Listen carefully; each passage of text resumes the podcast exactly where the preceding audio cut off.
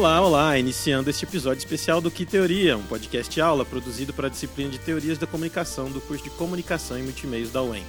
O episódio de hoje é um pouco diferente, gravado ao vivo ou quase ao vivo, contará com a participação dos alunos. Então, boas-vindas aos quase 40 convidados do Que Teoria. Oi! Olá! Oi, tudo bom? Olá! O assunto de hoje é a teoria crítica da escola de Frankfurt, um assunto que já assusta qualquer fã do astrólogo Olavo de Carvalho. Isso porque muitos desses fãs acreditam à escola o desenvolvimento do chamado marxismo cultural, algo que não existe. Para nós, porém, interessa pensar mais uma vez nos efeitos da comunicação de massa. As teorias da escola propõem o questionamento dos avanços da razão iluminista na sociedade, principalmente na cultura como o uso e o desenvolvimento das tecnologias de comunicação de massa afeta a capacidade do ser humano evoluir, de melhorar intelectualmente e, por fim, se libertar das imposições da sociedade capitalista? Seria essa, mais ou menos, a pergunta levantada por estes que buscaram, a partir do marxismo, falar mais da cultura do que da economia.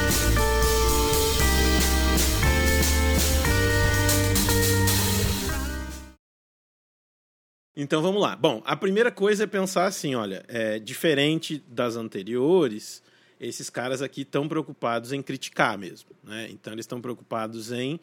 É por isso mesmo teoria crítica. Mas a primeira coisa é a gente pensar isso. O que significa criticar neste caso? Né?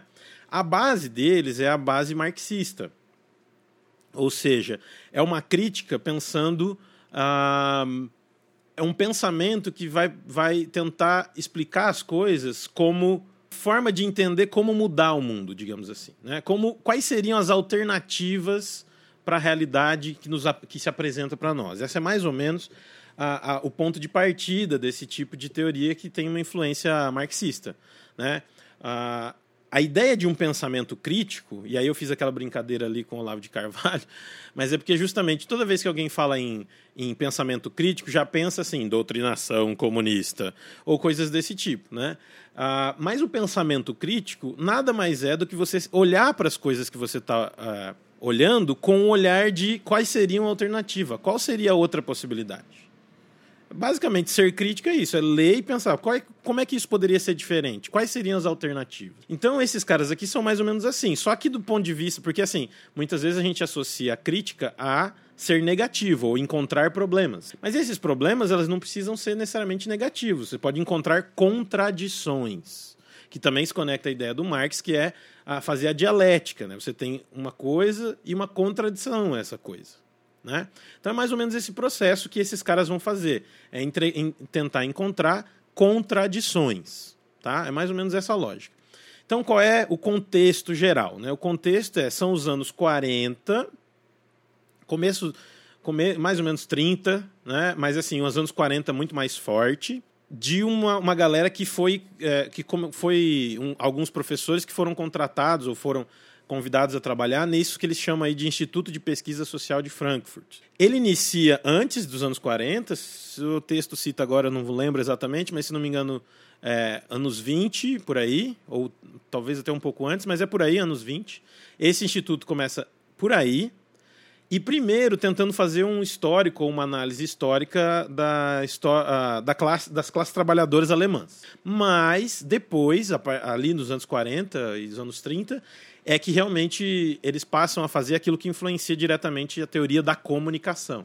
Você veja que esses caras estavam fazendo pesquisa social, né? Não necessariamente sociológica, é uma galera mais filosófica do que qualquer outra coisa. Mas ah, ainda assim é uma filosofia sobre a sociedade, digamos assim. E aí é que eles vão, na verdade, ao invés de falar de histórico das classes trabalhadoras, eles vão falar mais sobre a relação entre tecnologia, arte e cultura, que é o que mais nos interessa aqui, né? É, isso foi introduzido pelo Max Horkheimer, que foi um, um colaborador intenso do Theodor Adorno, que são os dois nomes principais ah, para nós aqui que estão lá no texto, né? esses, do, esses dois caras. Mas tem outras pessoas também que estão é, agrupadas nesse, nessa escola de Frankfurt aí, que é o Walter Benjamin, o Habermas, Jürgen Habermas, Habermas e o Marcuse. Né? São pessoas que estão associadas a essa a essa corrente aí da, da teoria crítica. O Walter Benjamin ele está ali simplesmente porque ele era um pesquisador também desse instituto. E a preocupação dele é muito parecida, mas ele é bem diferente. E a gente vai tentar ver isso depois, tá? Ele é bem diferente dos outros. É...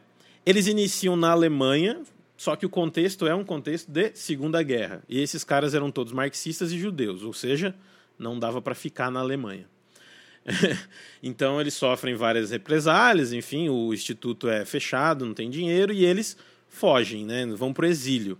O Adorno e o Horkheimer vão para os Estados Unidos, a convite de quem? Do nosso querido Laswell, lá do funcionalismo. E uh, vão produzir pesquisas ali a convite uh, do funcionalismo, né, da, da, das pesquisas de, de, comunicação de massa, o que é interessante, porque eles são totalmente é, antagônicos, digamos assim. Né? Enquanto a comunicação de massa era uma pesquisa é, instrumental, pragmática, esses caras são o contrário, eles querem filosofar, explicar, tentar mudar o mundo, etc. Então é muito diferente é, a perspectiva crítica é muito diferente da perspectiva do funcionalismo. Inclusive tem treta, o Adorno treta lá com Lácio e tal, escreve alguma coisa como quando fui exigido a, a medir a cultura, percebi que era justamente a cultura que não dava para medir, uma coisa assim, porque o funcionalismo era muito quantitativo, né? É, e aí nesse contexto, o é, que, que o Adorno e o Horkheimer percebem? Assim, eles percebem nos Estados Unidos uma sociedade de consumo, né? uma sociedade de extremo consumo, dominada ali por uma indústria de cinema, de Hollywood, dominada pela expansão do rádio, você tem a introdução da televisão, você tem todos esses elementos assim que são focados no comércio, na, na comunicação de massa, né? no, no produção e venda em massa das coisas, né? dos produtos. E isso, para para esses caras que vêm da, que vem da Europa, que é uma, uma cultura diferente, e ainda de fonte marxista, é, eles ficam muito chocados. Assim.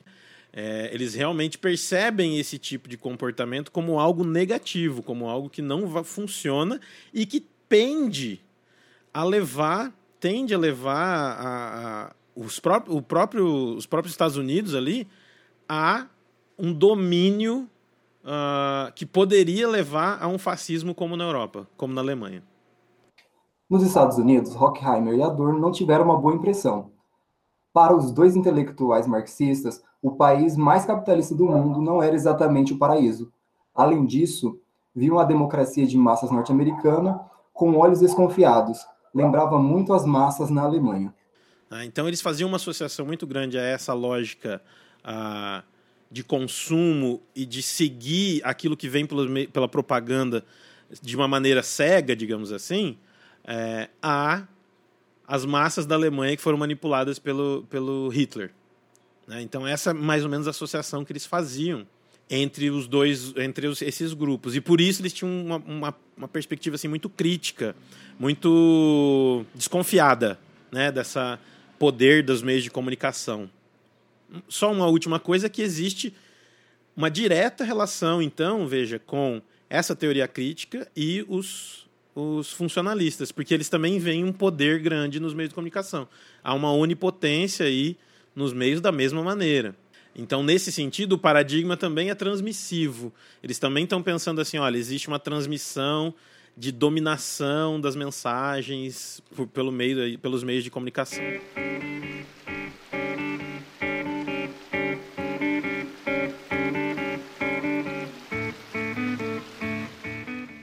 Então, o, o Horkheimer era um filósofo que fazia, tentava fazer uma junção entre Marx, Freud e também Nietzsche, tentando pensar assim, a psicologia ah, dessas massas, né? mas sempre pensando na questão do, dos conflitos, né? os conflitos entre a massa é, e aqueles que seriam os dominadores. Né? Ele faz uma crítica da prática política e a grande preocupação dele é a questão das, da modernidade e a consequência dessa modernidade como problemas sociais. Né?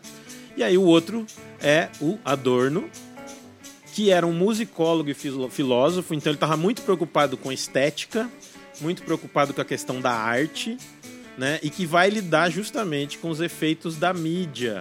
Né? Ele quer saber os efeitos da mídia sobre a arte, né? O que é que esses meios, a introdução do rádio, a introdução da gravação, a introdução do cinema faz com a arte? É essa muita preocupação que ele tem.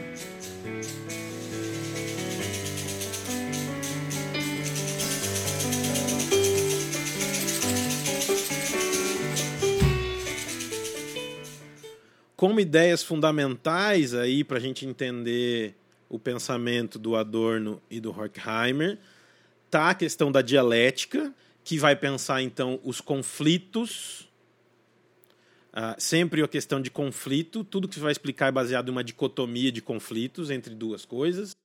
A tese e a antítese, em conflito, formam uma síntese, né, que seria a realidade.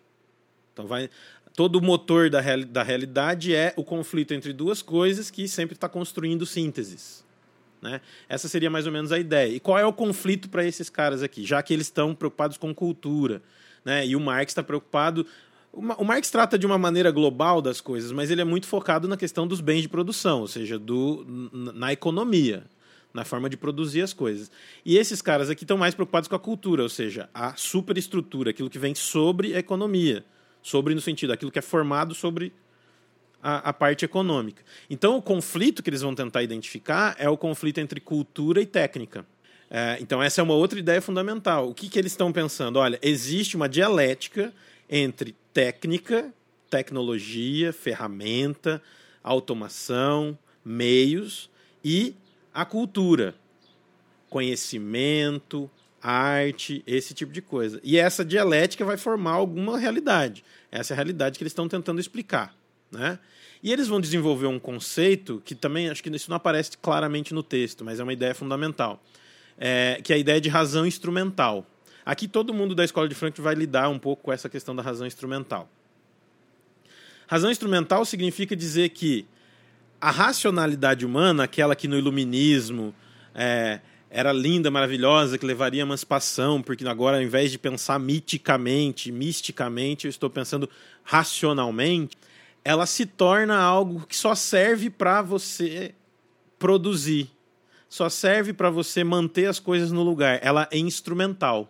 Já falamos aqui um pouco sobre instrumental, né? Você pensando lá, você pensa lá no, no inglês instrumental, né? No curso instrumental, no curso técnico é nesse sentido. É o uso da razão apenas para como ferramenta para obter certas coisas e não para a evolução humana ou para a emancipação humana.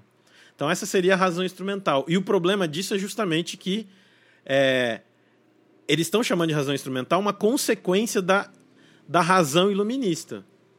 Então você tinha uma razão e essa razão, ao invés de nos levar para um certo lugar, levou para outro, levou para uma realidade muito mais instrumental, que só serve para fazer dinheiro, que só serve para fazer uh, é, as pessoas ficarem fixadas nessa coisa do capitalismo aí, né? nessa produção, exploração e etc. Né? Então, eles vão observar que a racionalidade ela traz desenvolvimento técnico. E a arte seria a resistência à técnica. Porque a arte é essa coisa espontânea, subjetiva, ela não é técnica, né? Ela, você pode aplicar uma técnica na arte, mas ela é mais subjetiva, espiritual, né? Ciência do espírito. Então seria essas duas essas duas uh, posições em conflito. Só que o problema é que quando se desenvolvem as técnicas para produzir arte, a câmera fotográfica, a gravação em áudio, uh, o cinema, etc., o que você tecnologiza a arte. E aí toda essa, toda essa subjetividade, toda essa capacidade de crítica some, porque ela vira técnica também. Então essa é a preocupação deles, e esse é o diagnóstico que eles estão fazendo. Essa é a grande questão é, que eles estão observando ali nos anos 40. Né? Falando, nos últimos 200 anos, o que houve foi a gradativa tecnização da arte fazendo com que ela perdesse esse poder crítico, esse poder de superação do ser humano. O Marcuse, inclusive, vai dizer isso sobre a ciência também. Ele vai dizer que a ciência é a mesma coisa.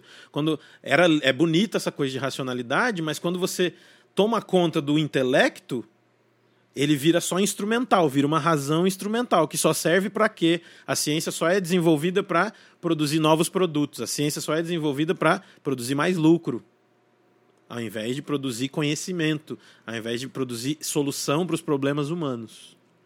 Então é mais ou menos essa, esse é o fundamento de, de, dessa forma de pensar. A modernidade, período histórico que se inicia no século XVIII, prometia ao indivíduo a liberdade. A luz da razão, daí o iluminismo, levaria ao esclarecimento. O conhecimento levaria o ser humano à liberdade, à igualdade e à fraternidade.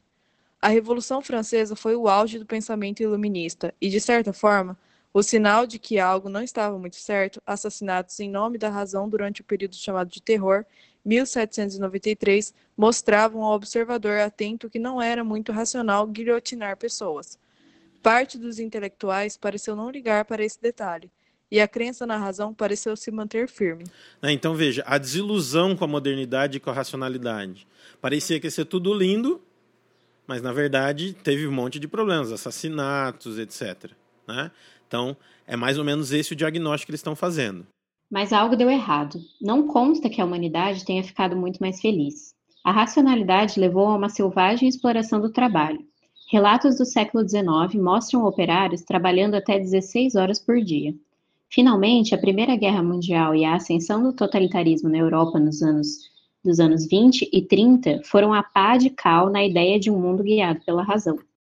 Você veja, uh, né, uh, ele está falando da ascensão do totalitarismo, então esses caras que foram afetados diretamente pela questão é, do nazismo, eles estão vendo que aquilo ali é o ápice da racionalidade. Né? O fascismo, né, os totalitarismos europeus do início do século XX, uh, eles são um exemplo de como a racionalidade nos levou a problemas para esses caras aí que foram afetados diretamente para isso. Problemas sérios, né?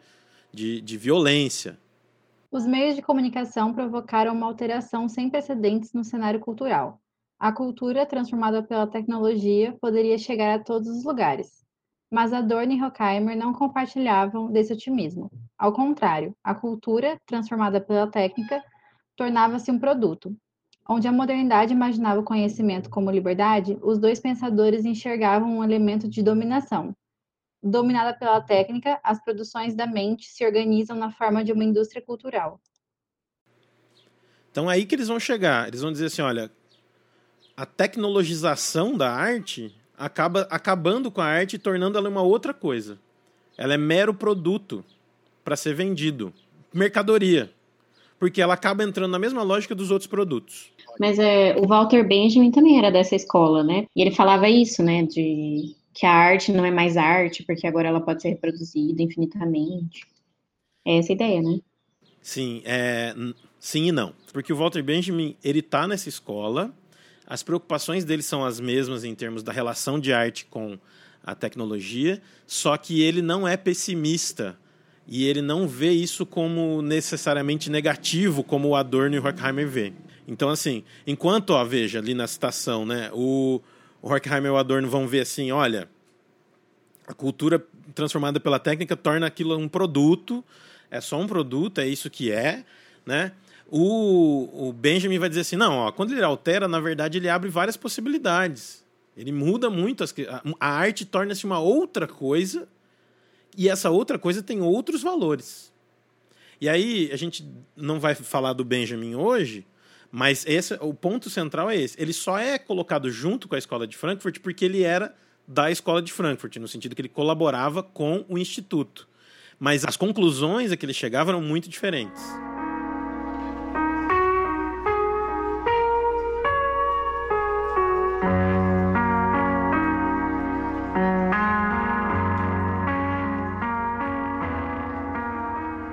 Partir dessa noção de, de que a racionalidade técnica meio que destrói a arte ou acaba com a arte como ela deveria ser, eles vão dizer assim: olha, o que acontece é que cria-se a indústria cultural. Né? E é importante a gente pensar o seguinte: a ideia de indústria cultural para nós em 2020, ela é bem tranquila. Ah, a indústria da música, a indústria do cinema, blá blá blá. Quando eles introduzem essa ideia, ali em torno de 1940, eles estão assim é, fazendo uma coisa nova. Ninguém nunca tinha falado indústria de cultura, indústria de, de pintura, indústria de arte. A aplicação da palavra indústria, assim como a aplicação da palavra aldeia lá no, no, no McLuhan, ela tem uma importância muito grande. Porque a ideia de indústria é muito associada a um Fordismo quase ali nesse momento. A uma linha de produção, há uma divisão social do trabalho, cada um é especialista em uma parte, aí eu venho e faço uma parte, o outro faz outra parte, o outro faz outra parte. Né? Isso é indústria. E isso não se aplicava a produções artísticas. Eles introduzem essa ideia né? de que tem essa indústria. Então aí eu coloquei ali uma breve é, definição. Né? O que, que chamam, o que, que eles estão chamando de indústria cultural? Grupos organizados que produzem bens simbólicos como mercadoria. Eu coloquei dessa maneira, no texto é um pouquinho diferente. Né? Mas a ideia é isso: você tem instituições empresariais que produzem, da mesma forma que eles produzem uma rosquinha, da mesma forma que eles produzem um, um biscoito, uma bolachinha, um sorvete, um carro, eles produzem um filme. Eles produzem um álbum musical. É a mesma coisa, a mesma lógica sendo aplicada. A expressão indústria cultural foi usada pela primeira vez em um ensaio de Horkheimer intitulado Arte e Cultura de Massa, de 1940. O autor identificava que a cultura era criada conforme as exigências e o modelo empresarial de produção.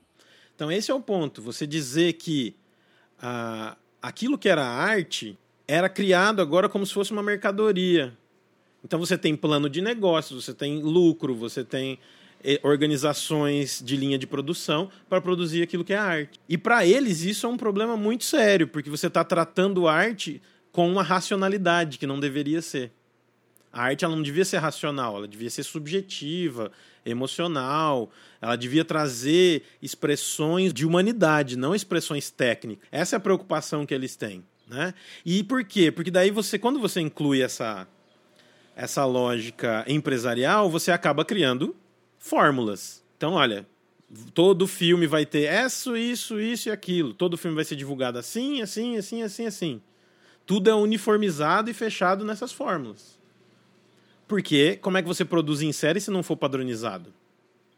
Né? Então é isso que eles vão começar a observar. Veja, e ainda, para eles o cinema é pior, é uma coisa horrível. Porque o cinema já nasce nessa lógica. Né? Porque ele já nasce tecnologizado, você já tem uma câmera, já tem uma técnica. Então, para eles, nossa, isso é horrível. Para o Walter Benjamin, não. O cinema pode ser um, um bom instrumento ali de, de, de emancipação também, mas não, nós não estamos falando do Benjamin agora. Né? Então, veja, isso é a preocupação. O que, chama, o que eles chamam de indústria cultural é a criação de um, uma lógica padronizada de produção tudo é igual, tudo é baseado em uma divisão especialista do trabalho. Eu sou o roteirista, você é o, é o diretor de fotografia, você é o diretor do filme, eu sou o produtor, e assim por diante. Na música, eu sou o produtor, você é o compositor, você é o intérprete. Né? Você especializa algo que deveria ser global, serve para. Né? Você faz tudo, envolve as suas próprias emoções. Essa é a preocupação deles. O artista criador é substituído pela linha de produção como uma divisão do trabalho cultural em partes mais e mais compartimentadas. A imaginação e o ato criador são adaptados às exigências da produção. Fórmulas e modelos substituem a espontaneidade e os padrões tomam lugar de, da inovação. Há pouco, o espaço para novidade na indústria cultural, coisa que coloque em risco o lucro, é uma ameaça. O espaço para experimentalismo é mínimo não agradar ao público, contraria a lógica de produção. Então você veja, não tem escapatória. A lógica é lucro. Se você não for dar lucro, você não entra para a indústria. Né? E aí o que preocupa eles é uma definição de cultura e de arte que uh, entende que a produção artística ela deve, deve ser crítica. Não crítica simplesmente no sentido de engajamento político. Então, você, sei lá, você pega uma música do Bob Dylan. Na verdade, a, a música popular pro Adorno é horrível. Inclusive, por exemplo, a música de protesto dos hippies tem vídeo no YouTube dele falando mal, porque ele não adianta você fazer uma música fazendo crítica dentro da indústria não serve para nada. Então não é uma questão da música ou da arte fazer a crítica no seu discurso, mas é que a forma de produção tem que ser crítica. Ela tem que ser alternativa ao que o mundo é, impõe, e aí o mundo capitalista né, impõe. Não pode ser uma lógica de lucro. Você não pode fazer uma obra de arte pensando em lucro. Né? Ela tem que ser uma emancipação do, das, dos seus desejos, uma expressão das suas vontades. Né? Então ela não vai poder ser tratada dessa maneira. E eles estão vendo que ela está sendo tratada dessa maneira, o que cria-se uma indústria cultural. Cria-se uma forma de cultura que é completamente diferente da, da cultura que eles acham correta.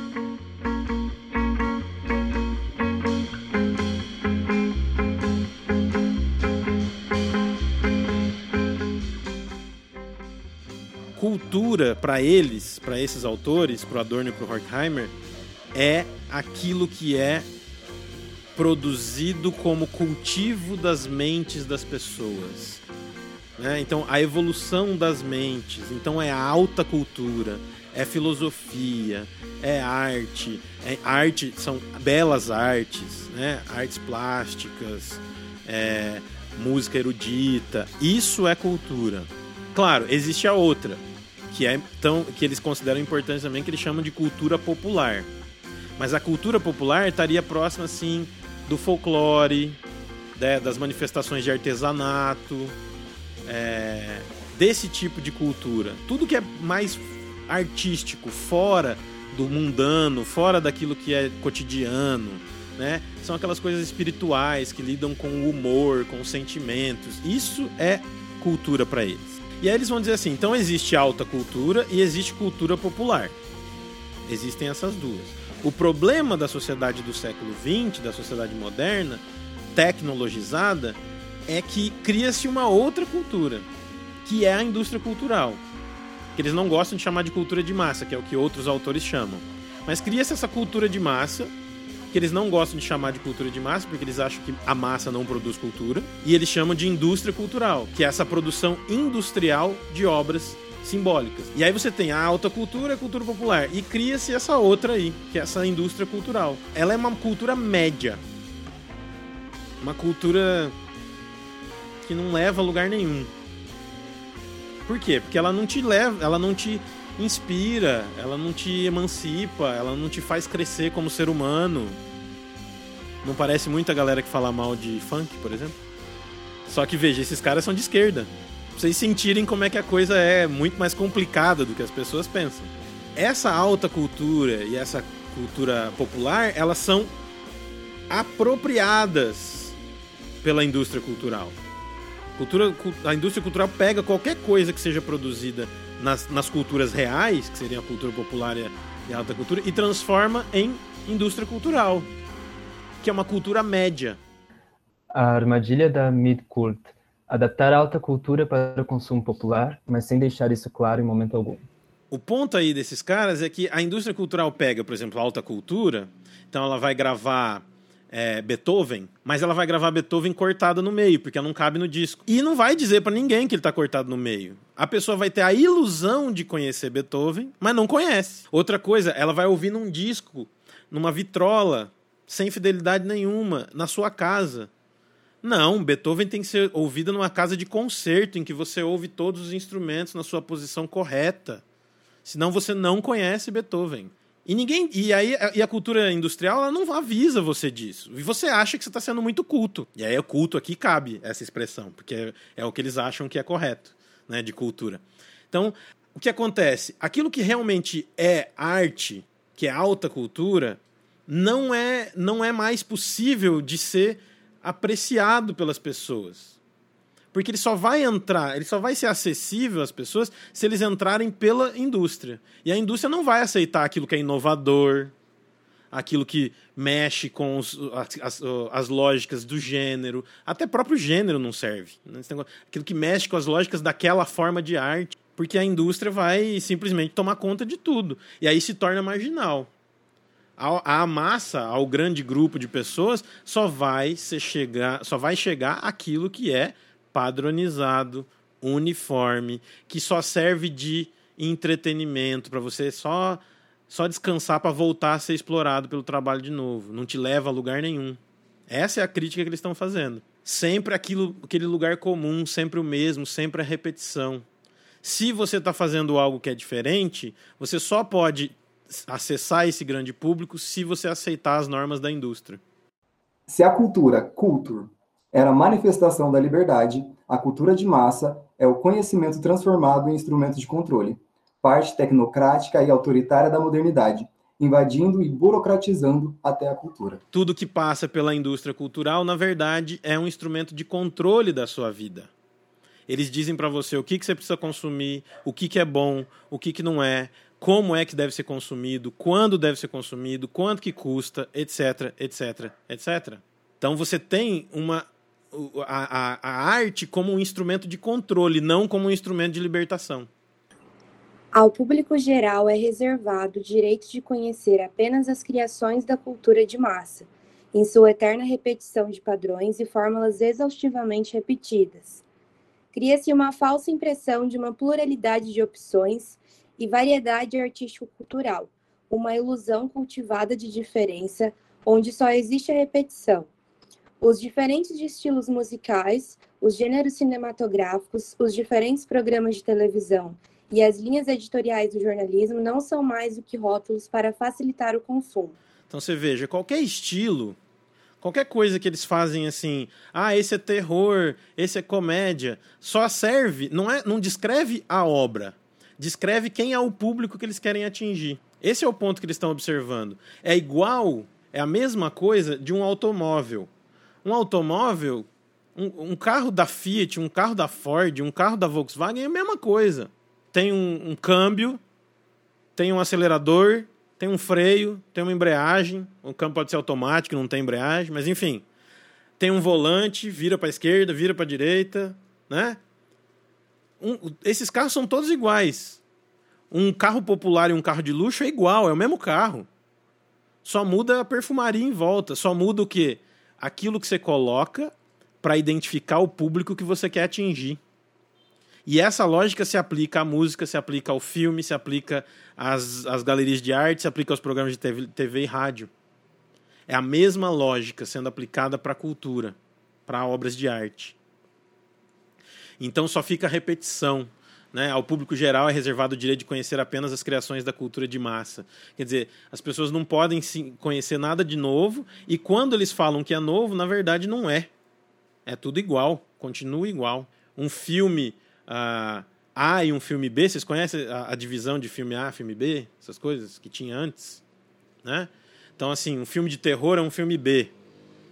Né? Um filme daqueles... Do Tarantino. Tarantino homenageia filmes B nos filmes dele. Os filmes dele são A. Né? Que é filme para o grande público, filme que não é de nicho, filme que é para um grande público, para vender mais, com grande valor de produção, com muito dinheiro. Né? Esse é um filme A. Só que o conteúdo dos filmes do Tarantino são homenagens a filmes B. Então é aqui o Bill com sangue vazando para tudo que é lado, né? São as temáticas, a violência, esses elementos eram tudo de filme B. Aí você fala assim, qual é a diferença de um filme A para um filme B em termos de estrutura narrativa, em termos de estética? Para o Adorno, nada. A única coisa que muda é que é feita para, o, para atingir públicos diferentes. É só isso e mais nada. Né? Então veja, o que eles vão observando é que a cultura, no final das contas, se torna simplesmente mero produto e você não tem acesso a qualquer outra coisa que não seja esses produtos. Tem essa piada com o nome do filme B-Movie, que é ao mesmo tempo um filme de abelha e um filme B por ser meio bizarro. É um trocadilho, né? É um trocadilho. B-Movie, filme B, né? Então essa é mais ou menos a, o trocadilho do próprio título do, do filme. Um comentário aí do John, né? Já que ele não pôde gravar para nós, a Alice gravou. Então, a diferença do Tarantino no contexto aí é que ele utiliza um equipamento assim superior para as gravações, que dá mais aquela gramatura especial no vídeo, aquele granulado diferenciado e isso torna seus filmes mais apreciáveis pelo público A. Então, assim, o conceito de indústria cultural diz que a cultura, que é o que eles consideram de cultura, quer dizer, a produção simbólica, que é boa, subjetiva, emocional, etc., ela é dominada por uma lógica de lucro, por uma lógica e essa lógica de lucro nos leva à padronização, né? Nos leva à repetição, porque isso é só que é lucro. Então, se você é, não pode se arriscar e fazer com que o público não goste do seu filme.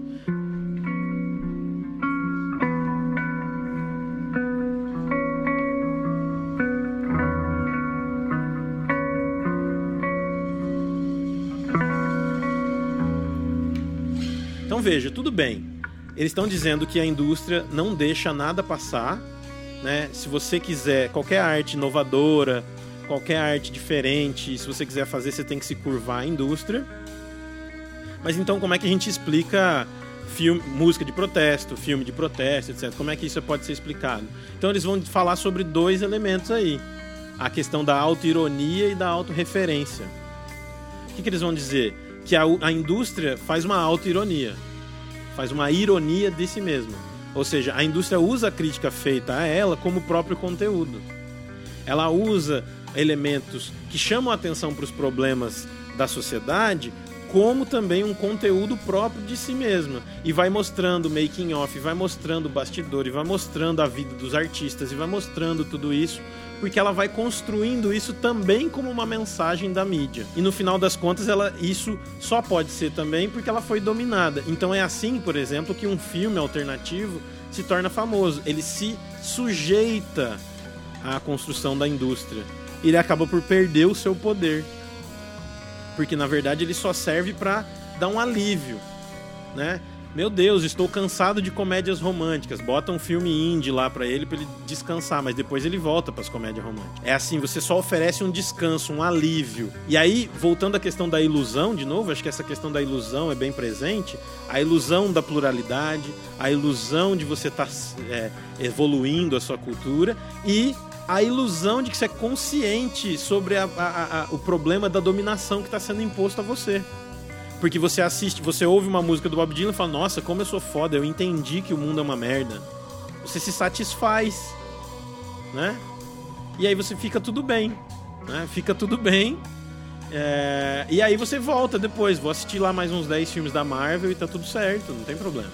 Eu vi um filme eu assisti um filme lá do, do Godard e pronto. Então você veja, você tem auto-ironia, que é você se referenciar à própria indústria no sentido de, de, de se apropriar daquilo que é negativo dela mesma e transformar ela em conteúdo. Né? E a autorreferência, quer dizer, você tem também uma lógica de você colocar tudo vira seu conteúdo. Né?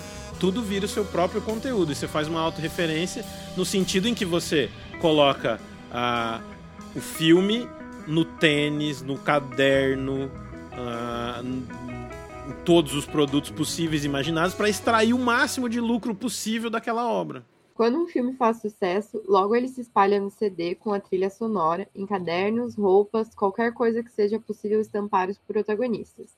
A divulgação em massa se explica pela urgência do tempo. É necessário extrair o máximo de lucro possível antes que o produto se torne obsoleto. Lembrar ou não deles é indiferente. Não são feitos para serem lembrados, mas consumidos. Essa frase é uma frase muito comum também, né? Não são feitos para serem lembrados. Então, quando o pessoal está falando mal é, de música pop, de artistas pop, assim, eles sempre falam isso, né? É, volta daqui a 10 anos, vamos ver que música vão, vai estar tá sendo ouvida. Né? A gente sempre ouve esse, esse tipo de expressão. A influência da, da, da escola de Frankfurt é muito clara, né? É a ideia de que tudo que é produzido com fins comerciais nessa área é negativo, é ruim, é, não presta, não vai ser lembrado, né? não vai ter é, força artística, né? vai ser tudo ah, construído apenas para aquele momento. Então essa é mais ou menos em resumo né, a, a visão desses caras, uma visão extremamente pessimista da, da construção é, de simbólica aí ah, no, no, século no século 20, principalmente por causa da questão das tecnologias. Claro, podemos ter críticas, principalmente alguns limites a, a concepção de cultura, etc. Mas é importante que a gente perceba algumas validades, né? Existem validades aí muito fortes.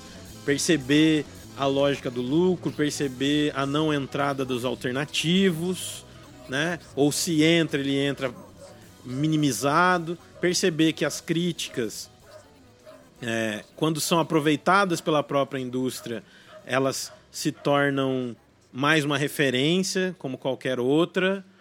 Né? Esses elementos eles estão presentes. Né?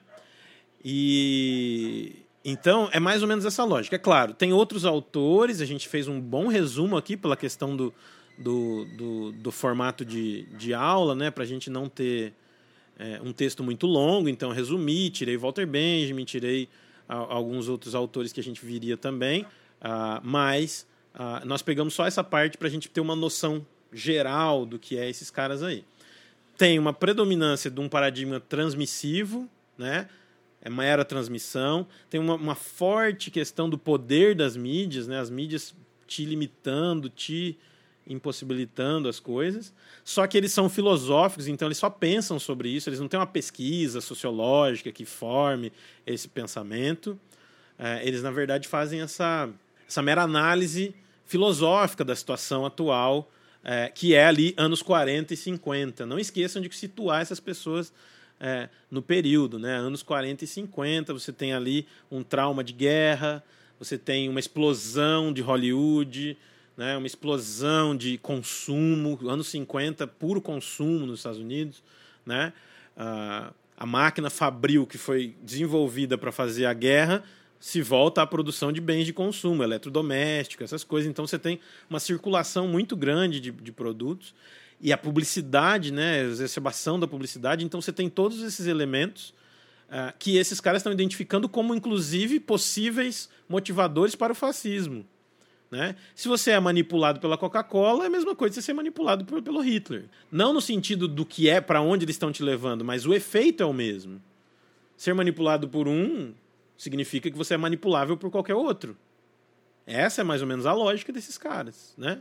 E aí, nesse sentido, você está destruindo a cultura.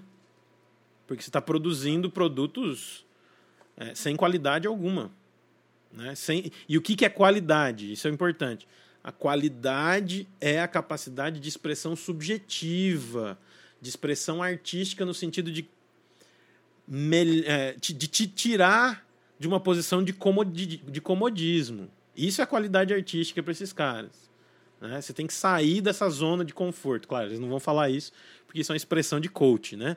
Mas é, é isso que eles querem dizer. A arte ela tem que te tirar de uma zona de conforto. Ela tem que te levar para o ato revolucionário, quase. Né?